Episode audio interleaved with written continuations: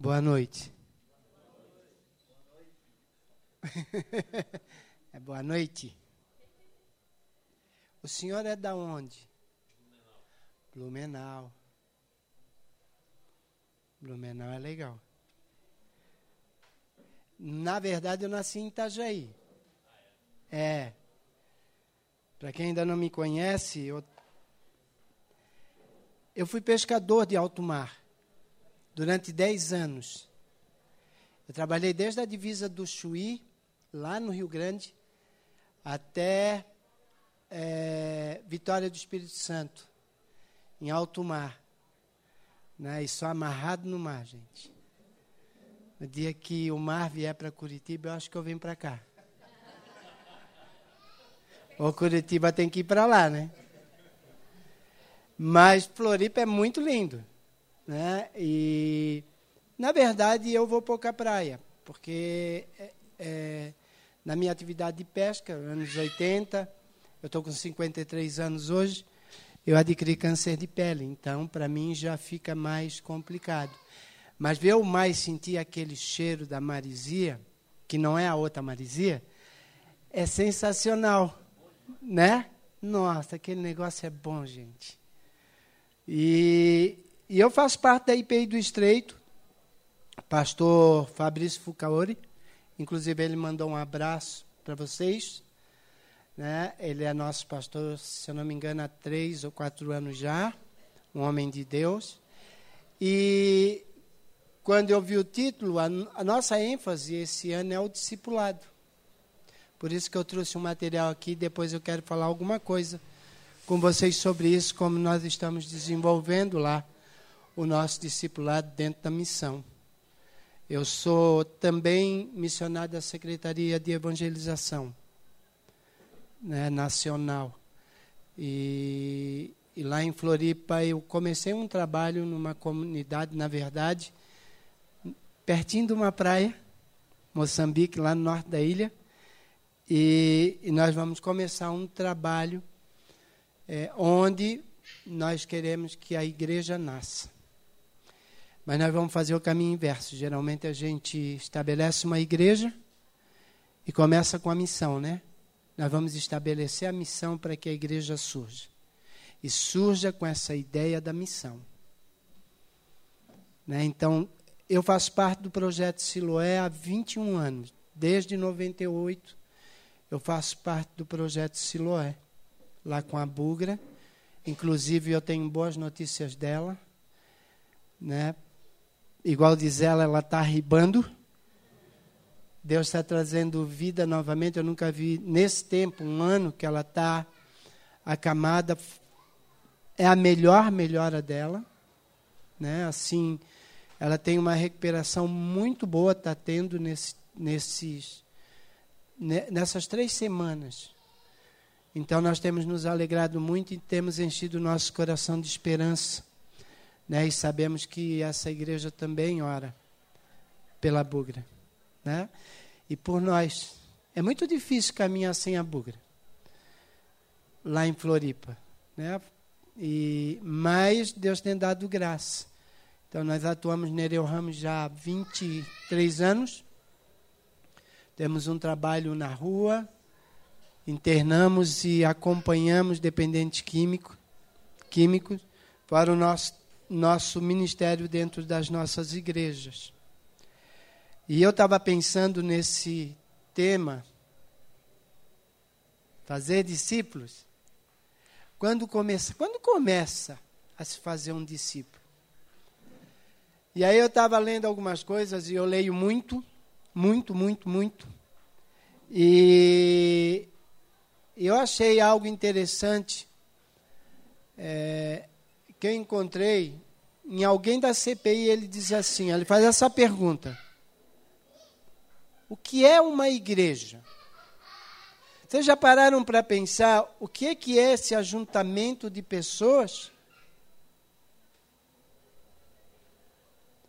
Qual é a razão de nós nos juntarmos né, com o propósito, sim, da comunhão, mas o propósito de glorificar e louvar a Deus juntos, que esse é o nosso propósito.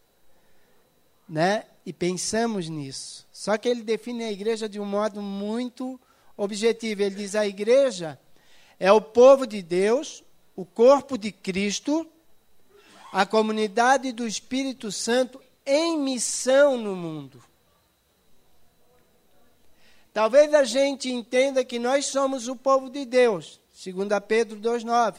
Que vocês são raça eleita, sacerdócio real, povo de propriedade escolhida, né, daquele que vos arregimentou. A gente esquece disso. Que arregimento é um termo militar que não nos convida, mas nos convoca a uma ação, a uma missão. E eu ouvi de um soldado é, uma definição muito interessante de missão.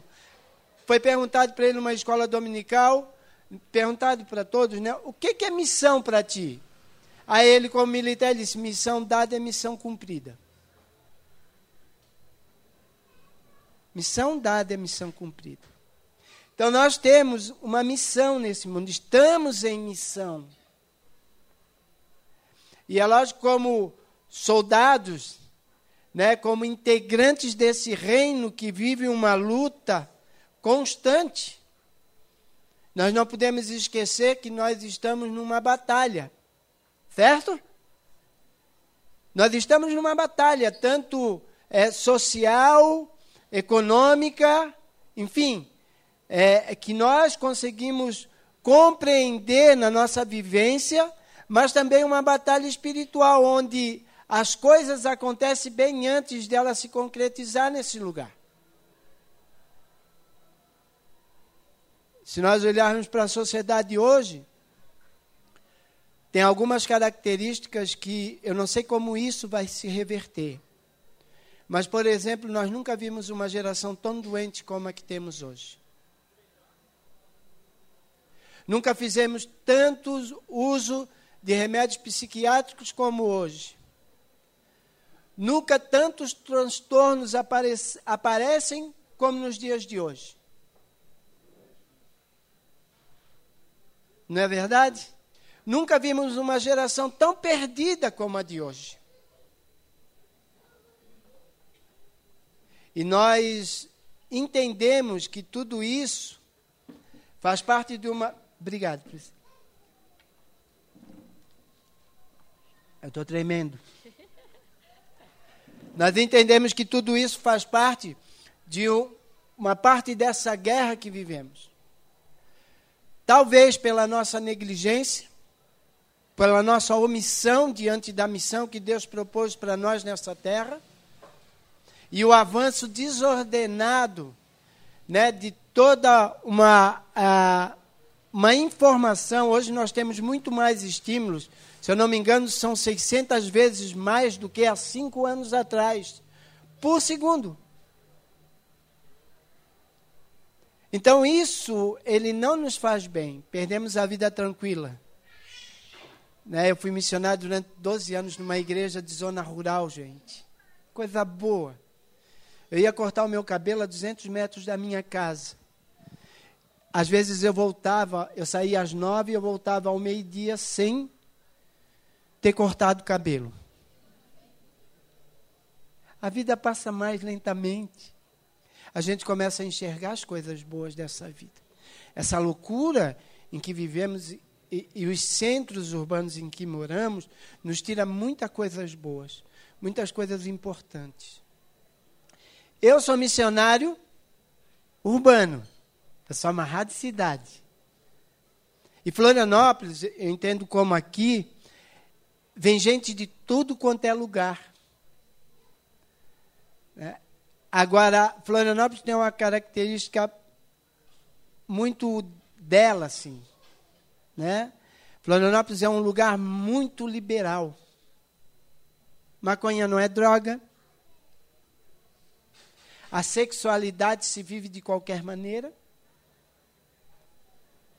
Nós temos muitas opções no cardápio né, da perdição, em que nós podemos fazer o que quisermos. É muito interessante isso. Se nós perguntarmos à sociedade, ou, ou se nós entendermos a sociedade de hoje, talvez a gente se estremeça e se encolha diante dos desafios que temos aí fora. Como é que eu vou falar de Jesus para um transexual? Como que eu entendo um transexual que era menina, virou menino? Né? Mas a relação que ela tem é com o menino. Não entendo.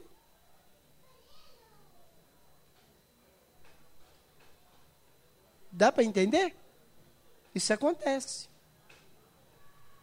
Toma hormônio masculino, é um menino no documento, mas a preferência é por menino. Por que, que não continua menina? Diz para mim.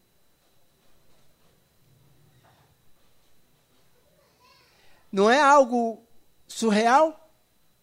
Eu conheço. Então nós lidamos com todas as mazelas da sociedade e que perguntas surgem diante disso. Porque ninguém que sai do seu padrão normal, ele não sofre danos. Agora imagine a confusão dentro de um, de um ser desse, de uma pessoa dessa. A missão hoje ela é muito mais desafiadora. Nós falamos muitas vezes, eu sou, eu fui de Jocum, comecei em Jocum em 96. E durante cinco anos eu fui missionário de Jocum, depois de mais quatro anos conselheiro da base. Enfim, até hoje eu estou envolvido ainda com a missão. Sem ser missionário de Jocum, mas ainda dou aula né, na ETED e em alguns cursos que a missão tem. Né, e nós falávamos muito naquele tempo, década de 90, da missão transcultural. Que a missão transcultural, ela, ela, ela, ela se firmava onde? Em outros países. Né? Mas a gente percebe que dentro do nosso país o, o transcultural existe. A mesma linguagem que eu falo lá, se eu for falar, e talvez eu escorregue estar na linguagem, e daí vocês podem dizer, não entendi, né? porque a gente fala de gerim, de gerim, né? Não é? Então, vocês já vão treinando quando ir para a praia no verão? Vão pegando sotaque. E é, já é diferente. Costumes, gostos, jeito, modo. Como é que tu lida com isso? E as nossas igrejas, pode passar, tem uma definição ótima, que eu também né, é, peguei daí. Não recrutamos Pessoas que sejam clientes de nossos produtos ou consumidores de nossos programas religiosos. Nós as recrutamos para que sejam colegas em nossa missão. A igreja não existe para satisfazer as demandas dos crentes consumidores. Ela existe para equipar e mobilizar homens e mulheres para a missão de Deus no mundo. Na verdade, a gente percebe o mundo, ele é um, um mundo consumista, de pessoas que consomem aquilo que tem. E muitas vezes nós caímos no, no erro de apresentarmos também um cardápio dentro das nossas igrejas de escolha para aquilo que as pessoas querem fazer. Certo? Não que isso seja errado. Mas, quando nós não demos ênfase né, a mobilizar esses homens e mulheres para a missão de Deus no mundo, nós fizemos com que a missão ela cesse, ou pare. As ações da igreja ela tem que ser contínuas. Né? E sempre. Tem como. Eu achei isso fantástico, porque nós discutimos é, lá em Florianópolis, no, no presbitério, e, e, existe um movimento muito legal no, no Brasil que está surgindo, que é o SARA. Né? Então, o SARA traz de volta algumas coisas que nós perdemos. Não é novo. Ele resgata, por exemplo, a espiritualidade, a lectio divina, que era exercida pelo, pela igreja primitiva, o pessoal do primeiro século, os pais do deserto, enfim, esse, esse movimento que nos leva à presença de Deus. E não só se restringe ao culto, às programações, aos encontros, mas que num exercício diário e constante nos remetem à presença do Senhor. E nós perdemos isso com o tempo. Não sei em que momento da história isso ficou. Talvez na Revolução né, Industrial, na, na, na modernidade. Talvez aí. Mas eu sei que a, eh, com a tecnologia, esse mundo maluco em que nós vivemos, nós não temos tempo para aquilo que é prioridade. E aí nós trabalhamos na nossa igreja com discipulado. Esse ano o pastor Fabrício, ele, ele reuniu a liderança e disse, olha, Deus tem algum tempo compartilhado sobre discipulado, e nós começamos a trabalhar com a, trilho, a trilogia, eu só trouxe um, na verdade, que eu também, domingo eu tenho aula, né, eu tenho aula, eu tenho discipulado com os meus é, discípulos, e, e esse livro é um livro muito bom para nós entendermos e começarmos um, o nosso né, caminhar com o Senhor. Ele tem sempre um texto, tem a Bíblia, mas tem um exercício para a alma que nós devemos pôr em prática. Né? Teve um, um exercício para a alma que foi o desacelerar. E é interessante porque se a gente nós levarmos a sério, ele vai nos dando passo para nós arrumarmos e projetarmos a nossa vida para uma para uma vida bem melhor. Entende?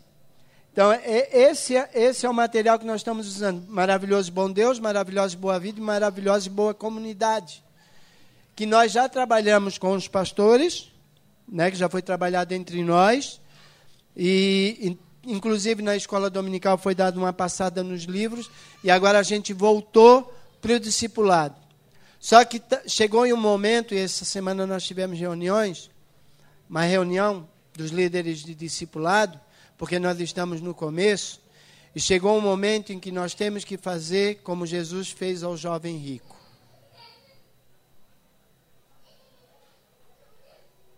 Olha, para me seguir, né?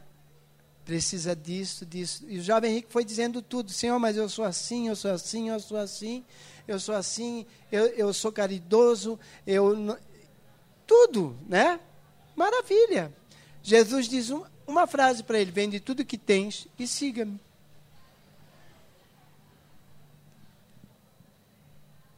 E aí a palavra diz que esse jovem se entristeceu e foi embora. O empecilho desse jovem em seguir Jesus era todo o seu dinheiro, a sua riqueza.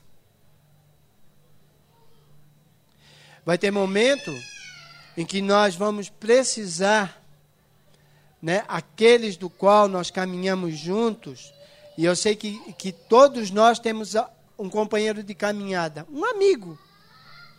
Às vezes a gente pensa em muita coisa, mas sabe quem é o teu discípulo? O teu amigo mais próximo. Quem é o teu amigo mais próximo?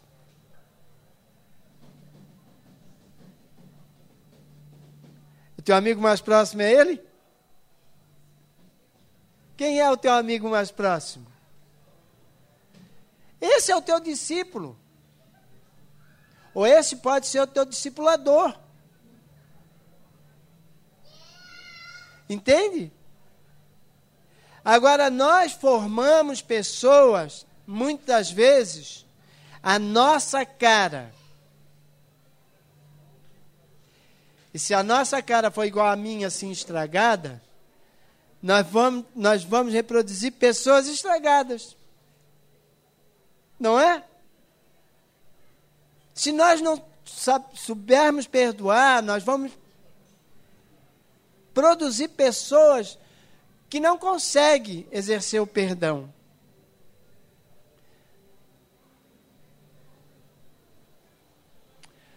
É, Mateus 28, ele vai dizer: Portanto, ide fazer discípulos de todas as nações, batizando-os em nome do Pai, do Filho e do Espírito Santo. Mateus 28, 19. E é interessante que Portanto, ide, ele não é um pedido. Ele não é um convite. Portanto, ide é uma ordem. Portanto, ide se torna um mandamento para nós. Portanto, ide requer de nós uma resposta prática. Eu entendo que ser crente, e eu me converti aos 28 anos, eu tinha 48 quilos. Hoje eu tenho 70. Né? Eu era só nariz. Não, é cabelo, é porque o meu cabelo era aqui, né? Eu cortei para vir para cá para me tornar comportadinho, verdade? Eu digo, eu vou cortar o cabelo para não assustar a galera, né? Mas eu tinha, eu era só, eu sou filho de italiano, né? Meu avô é, é da Itália, meu avô é minha avó. Então, italiano tem um, né? Nariz de responsa. Gente, eu só aparecia o nariz. Era uma de lado, a pele meu, cara. Não aparecia nem o olho, que o nariz tapava. Vocês riem, né? E aí, com 28 anos, Jesus cruza o meu caminho. E eu era ateu. Ateu não, às vezes eu ia na macumba assim para, né, por desencargo de consciência, para mim, eu tenho que ter uma espiritualidade, né? Usuário de droga, no último. Usava droga injetável, bebia tudo que tinha, né? E quando não tinha, a gente partia para o álcool, fazia jararaca no barco, que é uma bebida bem boa. Brincadeira. Mas o meu grau de dependência era no último, era muito compulsivo. O médico da nossa família, ele me deu dois anos de vida. Então eu já estou com 13 de lucro, né? Não é? Converti, não, converti com 28, eu já estou com 25 de lucro, gente. Casado, dois filhos, minha mulher linda, cara. É alta, é muito gatinha minha mulher. Paraense, de vez em quando ela está lá molando a faca, eu saio de perto. né? Tenho dois filhos. Aí no ano com 19 o Natan com 16 vai fazer. Né? É um desafio criar filhos. E é um desafio porque eles olham para a gente. Lá em casa nós não dissemos palavrão. Qual filho que não diz palavrão, me diz? né, fazer uma administração agora, num retiro, eu falei sobre o filho pródigo, né? Então, botei aqui o filho, o filho mais velho, aquele que tem vontade de fazer, mas não sai da casa do pai, né? E aquele que já fez e está aí na rua. Aí eu chamei primeiro que já fez, que estava na rua, que... aí veio um monte para cá. Aí eu chamei os que estão na casa do pai, mas têm vontade de sair para a rua. O meu filho foi o terceiro.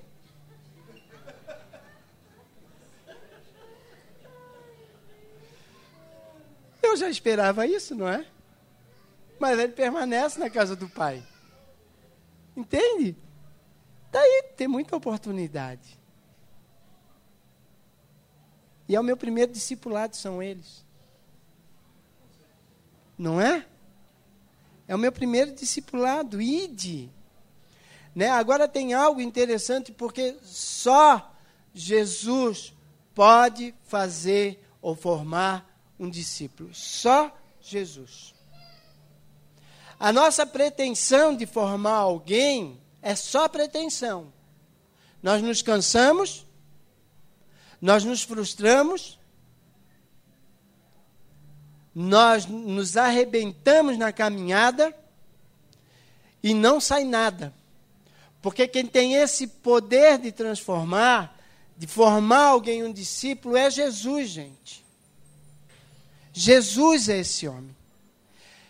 Tem outro fato interessante dentro do discipulado, e que Jesus não, né, não e que Jesus ele não, o que, que é isso mesmo? Que problema que eu fiz aí, cara? É isso mesmo? Isso. Isso é coisa minha, não é tua não, tá? É, ó, é minha. Pode deixar aí, pode deixar aí. Aí você é para ver bastante vezes. Entendeu? Ó, aqueles que são treinados, isso eu observo muito para mim, dentro da minha casa, os meus filhos e aqueles que caminham comigo, porque como hoje eu estou à frente do Siloé, eu tenho alguns missionários sob minha responsabilidade. E diz assim, ó, aqueles que são treinados, precisa ver o coração do seu treinador. É, do seu os pecados e confissões, os temores e a fé, as visões e as realidades, os sucessos e os fracassos, a vida ministerial do treinador são um modelo para o treinado, não de perfeição, mas de desejos santos e um vaso de barro. Isso exige o compartilhamento honesto e franco de nossas vidas. Eu conheci muita gente que, com um livro aberto, e uma pessoa na frente, o discurso fantástico. Vocês conhecem alguém assim?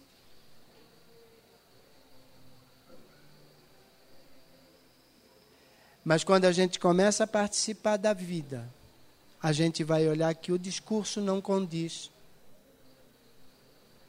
com a fala, com, com, a, com a vida.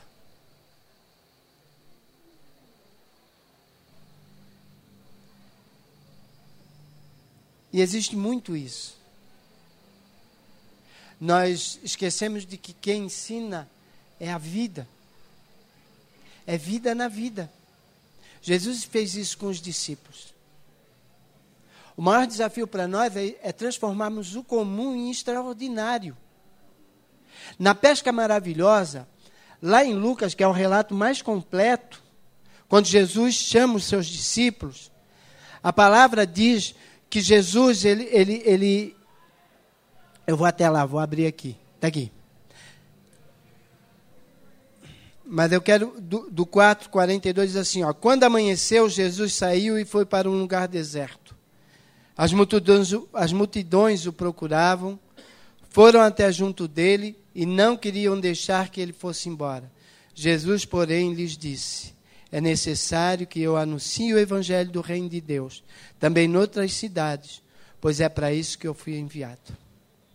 Aí ele vai para o lago de Genezaré, está ali os pescadores lavando a rede, porque aquela noite não deu muito, né? Não deu peixe. E quando não dá peixe, pescador é frustrante. Né? Porque não tem o sustento. Não deu muito.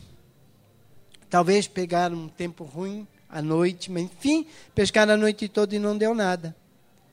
E aí Jesus chama Pedro e diz para Simão: Simão, entra no barco, né? Pediu que afastasse um pouco da praia. Assentando-se do barco, ensinava as multidões do barco. Depois ele vira para Pedro e diz assim: ó, leve o barco para o lugar mais fundo do lago, então lance as redes para você e vocês, de vocês para pescar. É louco esse Jesus, né? E o Evangelho diz que, né, Paulo ele diz que é loucura o Evangelho mesmo. Mas não é loucura. Imagina um pescador cansado, gente. Puxar rede na mão. O sal, ele machuca a mão da gente. Arde né? Depois de calejado, não mais arde a mão da gente. Puxa a rede na mão, não tem nada. Quantas vezes ele lançaram a rede naquela noite, sem pegar nada? Aí amanhece, é hora de ir para casa. Jesus diz: vai mais profundo.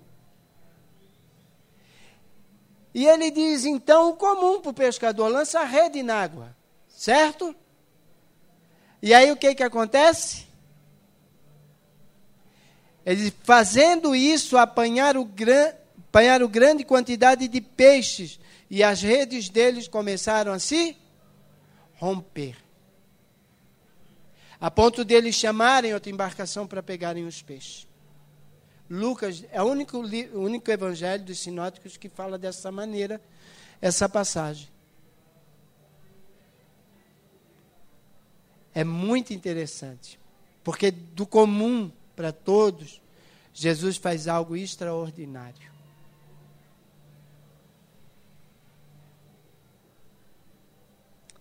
E esse talvez seja o nosso maior desafio. Do comum das nossas vidas e da vida daqueles que nos rodeiam, a gente permitir, na obediência, como Pedro obedeceu, que o comum se torne algo extraordinário.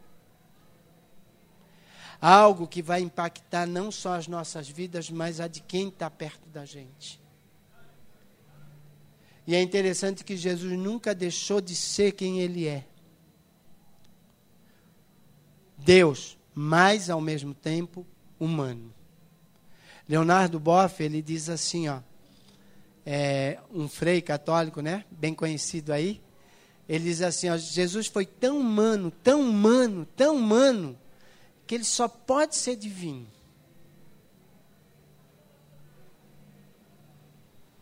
Porque a humanidade é do céu. E Jesus ele teve compaixão porque ele sente na pele aquilo que nós sentimos. A tentação, a humilhação, a frustração, o medo, a angústia, não é? A privação, a dor. E muitas vezes nós botamos uma capa de super-heróis é, espirituais e parece que nada nos abala. Jesus foi mais, o cara mais incrível da terra. Eu acho muito interessante se a gente pegar a Bíblia, ele nunca escondeu, a Bíblia nunca escondeu os homens que foram segundo o coração de Deus, homens de Deus, com todas as suas deficiências. Davi Hebreus vai dizer que é um homem segundo o coração de Deus, né? É. Adúltero, assassino, um horrível pai de família. Esse é Davi.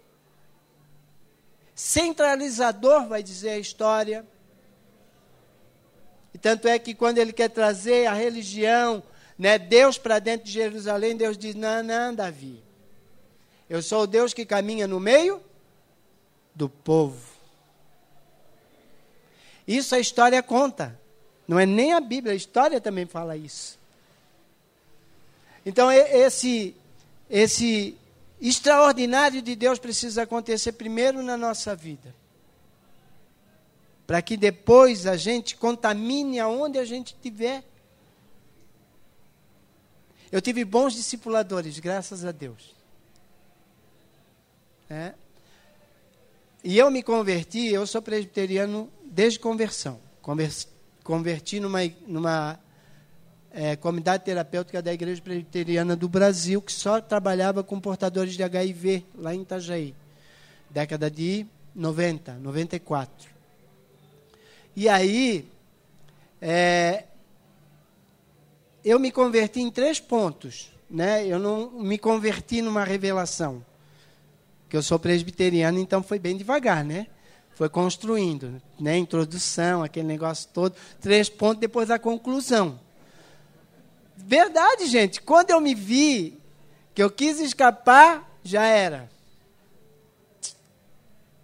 Aí tem um texto muito significativo para mim que diz assim: Foi com laços ternos de amor que eu te resgatei. Não vi fogos, não me arrepiei. Tem irmão que se arrepia, né? Chora. Não, não fiz nada disso. Quando eu vi, eu não podia mais sair. E eu estou no Evangelho, larguei a pesca, estou no Evangelho desde então, e como missionário, porque eu sempre fui atirado em todas as coisas. Quando comecei a usar droga, lá, década de 80, com 16 anos, eu não, eu não entrei no mundo das drogas para usar pouca coisa. Eu fumei três, vezes, três meses de maconha, e no quarto mês eu já estava tomando droga injetável. Mas a minha história com dependência começa aos nove anos meu primeiro porre. Falta de referência. A referência que eu tinha, bebia e usava droga. Nasci numa família né, é, de classe média, média alta. uma condição de vida mais ou menos para aquela época, mas sem nenhuma estrutura. Então, se o meu primeiro porre foi aos nove, eu bebi antes, né? Foi tão forte o negócio, eu acho que eu levei uma surra tão grande que apagou. Eu só lembro eu bebendo. A importância de a gente ser exemplo dentro das nossas casas. Eu não sou contra a bebida, mas na minha casa não entra. Nem vinho passeia. É com suco. Né? Graças a Deus que hoje é suco. Que eu já vi muita gente cair sempre na ceia. Eu tive numa Assembleia de Deus, nós estivemos dando um curso. O homem caía bem no dia da ceia. Toda a ceia o cara caía. E ele veio falar comigo, Gilson, eu queria falar contigo, porque todo mês eu caio. Eu disse, já falasse teu pastor? Ele disse, já. Ele disse que eu não estou liberto. Aí eu fui fazer uma pesquisa, né? Com ele. Um... E aí eu descobri que era no dia da ceia, gente. Aí eu disse, mas a ceia de vocês é com quê? Com vinho. Aí eu falei para a Búlgara, a Búlgara chamou o pastor. E a Búlgara, vocês conhecem a Búlgara braba? Ela é um inferno, gente braba sai de baixo. Pensa numa baixinha invocada. Botamos o pastor na nossa frente, ela disse, ah, pastor, deixa eu te dizer uma coisa. Aí ela contou a história, ela assim, ó, deixa eu te dizer uma coisa. Se esse cara for para o inferno, a culpa é tua. A partir de então, e nós somos amigos dessa igreja, até hoje. Esse ano eu fui lá pregar. O culto é com, com, com suco agora. Porque ela é, ela é convincente, né? Ela já é convincente, convincente tranquila, imagina brava. Né? E aí parou isso. Entende? A gente precisa pensar no outro e, e, e, e também a gente pensar que é falho. Agora deixa Deus agir e fazer algo extraordinário na, na tua vida. Eu nunca me imaginei nesse lugar levantando a mão para Jesus. Mas os meus primeiros discipuladores, eles falavam e viviam o que falavam. Os meus outros discipuladores eu escolhi. Tem isso. Eu posso escolher seguir quem é bom exemplo, eu posso se, escolher seguir quem, quem pratica, fala e vive do mesmo modo que eu quero falar, viver e agir. E eu fui no meu caminho escolhendo as pessoas para me direcionar. Aprendi a amar Deus como a missionária da Jocum, talvez a mais velha hoje, viva, né? a Graça Carvalho. Nunca vi uma mulher amar Jesus daquele jeito. E eu disse, Deus, eu quero amar Jesus como, eu quero amar o Senhor como a graça. Quando Jesus me tirou, e aí eu fui para Jocum, que ele disse, oh, agora deu, volta, e eu voltei, já tinha certo quem eu ia falar, para quem eu ia falar e o que eu ia fazer. E uma dessas pessoas é a Bugra. Quando eu cheguei, porque Deus me deu um versículo que diz assim: ó, Ais e rainhas serão os teus reis. Hum, missionário de Jocum, vivendo pela fé, né? É dinheiro, rei. Tem que ter dinheiro, meu filho. Já viram o rei pobre? Não é? Só rei do cangaço. Não é? Aí eu já associei tudo, né? Que a mente fértil. Aí olha a bugra. Meu, meu Deus, ela estava dando aula no jogo, eu disse, olha lá. Aí Deus, Deus me fala, o Espírito falou no meu coração, minha princesa. Eu disse, não pode. Deus disse, minha princesa. E eu aprendi com ela, com o João, né, que já faleceu, o que é amar pessoas. Um dia o João foi fazer uma, uma compra para uma prostituta que a gente acompanhava. E ele foi fazer uma cesta básica para ela. E ele foi pegando o carrinho e colocando. E ele pegou uma farinha que naquele tempo custava quatro reais. Aí, João, mas essa farinha custa quatro reais. Ele disse, é essa é que eu como em casa.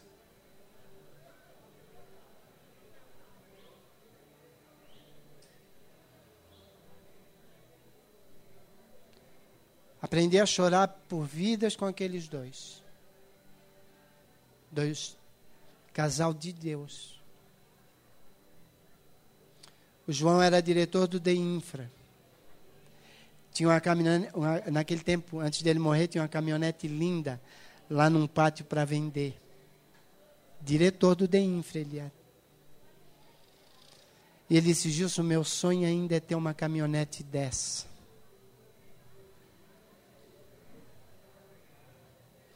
Eu olhei para ele e disse, tá, né? Quando ele morreu, aí a gente foi ajudar a Bugra a ver. Ele tinha, ele investia mais ajudando as pessoas do que era a prestação daquela caminhonete.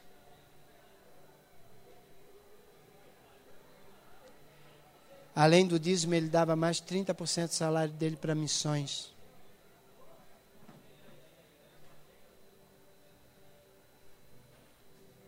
Algo extraordinário aconteceu na vida desses dois.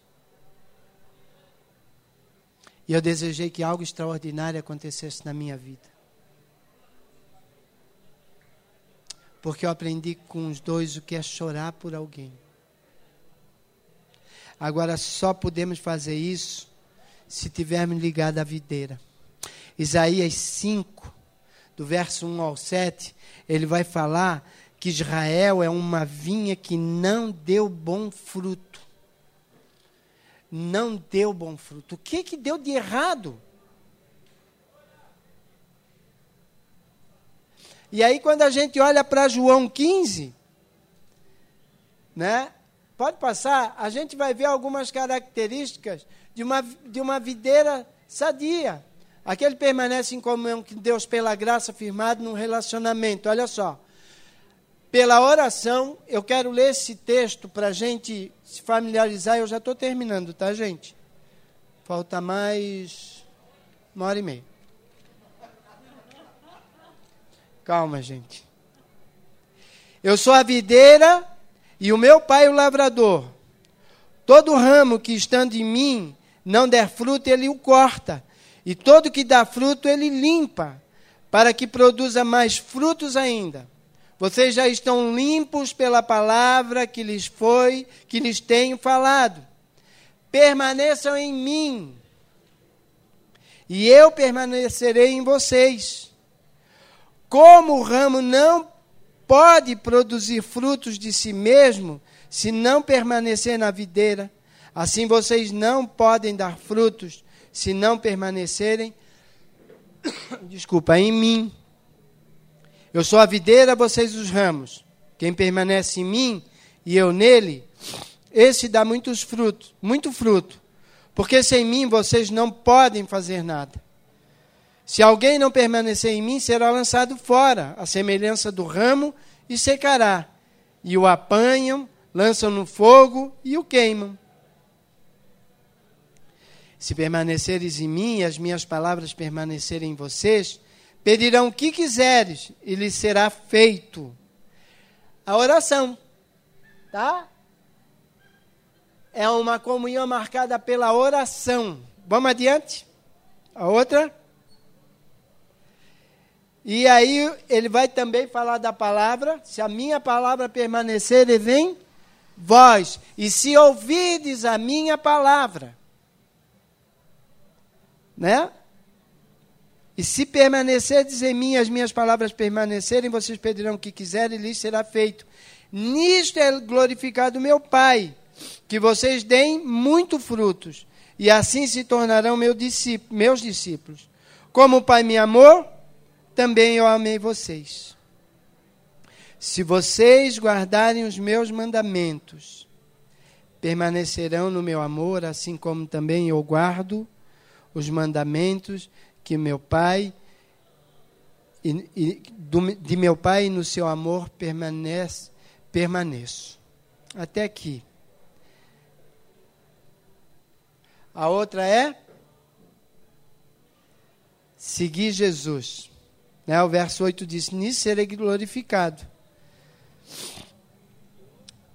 E nisto é glorificado meu Pai. Se vocês deem muito fruto, assim se tornarão meus discípulos.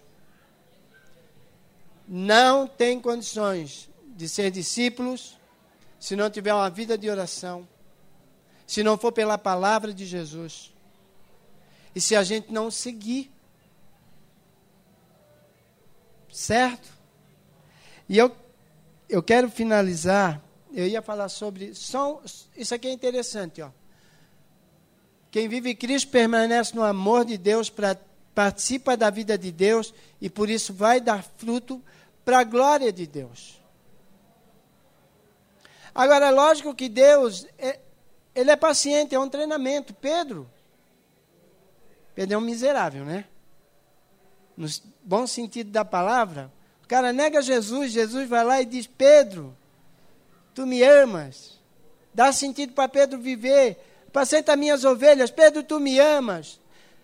Dá sentido para Pedro viver. Apacenta, cuida das minhas ovelhas. Daí, Pedro, tu me amas. Né? Esse trocadilho no grego, entre ágape e filéu. Aí ele vai e Pedro diz assim: ó, Tu sabe todas as coisas. E aí ele, ele dá um sentido para Pedro, como ele deu para Elias no monte, antes de dizer as verdades para Elias. Porque quem discipula se preocupa muito mais com a pessoa do que com aquilo que ele é ou que tem que fazer. Porque Elias estava lá depressivo, depressivo cheio de autopiedade, ai de mim, porque só eu fiquei, e, e Deus quietinho. Não é? Está lá. Deus quietinho. Aí Pedro, é, Elias fica bem forte, Deus dá o, ah, unge Jeú como rei, unge o outro como rei, entrega o teu cajado para a tua capa para Eliseu. Quando, quando Elias está descendo, ele diz assim: ó, Elias, tem mais sete mil lá embaixo. Se fosse lá em Floripa, Jesus Mané dizia, vem cá, tolão. Pastor, pô, tem mais sete mil lá. Estão lá na praia pescando. E tu correste no mar. Porque a onda estava brava. Não é só tu, Elias. Mas aí é um Elias restaurado. A sensibilidade do discipulador com o seu discípulo. E aí eu teria muita coisa para falar, mas eu vou parar por aqui, né, gente? Eu queria indicar para vocês. Só, não, é tu está subindo. Eu só queria indicar um livro interessante para vocês. Pode ir. A, a Trelice e a Videira. É um livro referência para o discipulado. A treliça, porque ele vai dizer que é simples, não é complicado. A gente manter uma videira, né? E é muito importante. Só queria falar um pouco desse cara, o Max. Ele saiu, quem, quem segue o Siloé no Face, ouviu, né? Tá todo o relato aí. O Max é um filho, um filho de um médico que faleceu lá no Rio, lá em Porto Alegre. Ele está na rua há vários anos. É um menino, pela conversa a gente vai ver o, o, o quanto ele é, é articulado. Ele escreve muito bem, tanto é que ele mandou um texto de duas folhas para a gente. E a minha mulher, ela é relações públicas, então ela teve que enxugar, enxugar, enxugar, enxugar. Foi muito difícil, porque tudo que ele fala tem relevância. Ele não, ele não é desconectado. Ele é usuário de droga há vinte e poucos anos. É vô. Estava longe de tudo. Eu caminho com o Max, eu, eu, eu não sei nem quanto tempo, mas no, eu sei que ele me encontrou num posto de gasolina. E aí foi a primeira internação do, Mar, do Max. Desde então eu tenho caminhado com ele. O extraordinário de Deus aconteceu na vida desse cara. Um dia que ele chegou no, no escritório, mas mal. Agora ele está bem, a foto dele está bonita. Eu trouxe a foto porque eu tenho permissão dele, tá? Certo? E, e falar dele é, é um pedido dele mesmo. Ok? Senão não apareceria aqui. E aí ele vem dizendo, e aí ele senta na minha frente e a gente conversa um monte e daqui a pouco eu, e aí eu provoquei ele, diz assim, ó, É, lá em cima, após sair do Sereno, uma casa de recuperação, foi a primeira que eu levei ele, colecionei mais algumas dezenas de recaídas e totalmente sem esperança, envergonhado, sem conseguir acred mais acreditar em minha recuperação, que minha recuperação fosse possível, o Gilson me provocou com uma pergunta direta e decisiva: Você quer morrer? Em lágrimas respondi que não. Então Deus usou Gilson quando ele me disse: se, Ele botou você, tá? Mas eu disse: se tu. Se tu não consegue acreditar, eu acredito por ti. Agora diz o que, que poder essas palavras têm de transformar alguém. Nenhuma. Certo? Nenhuma.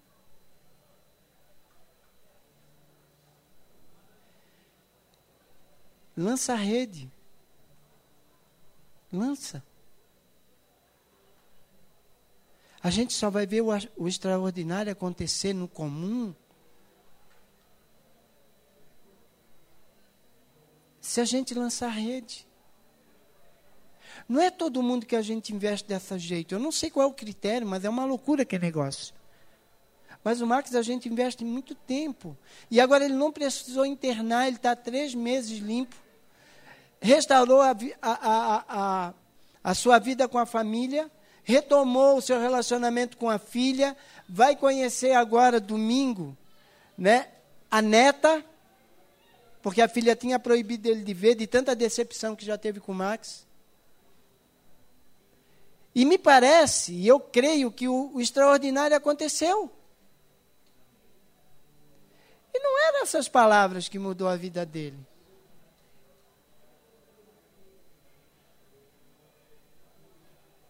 Não é. Dá para entender? Lança a rede. Deixa Cristo agir. Sai da tua zona de conforto, da tua comodidade. Investe nas pessoas. Vale a pena. Amém?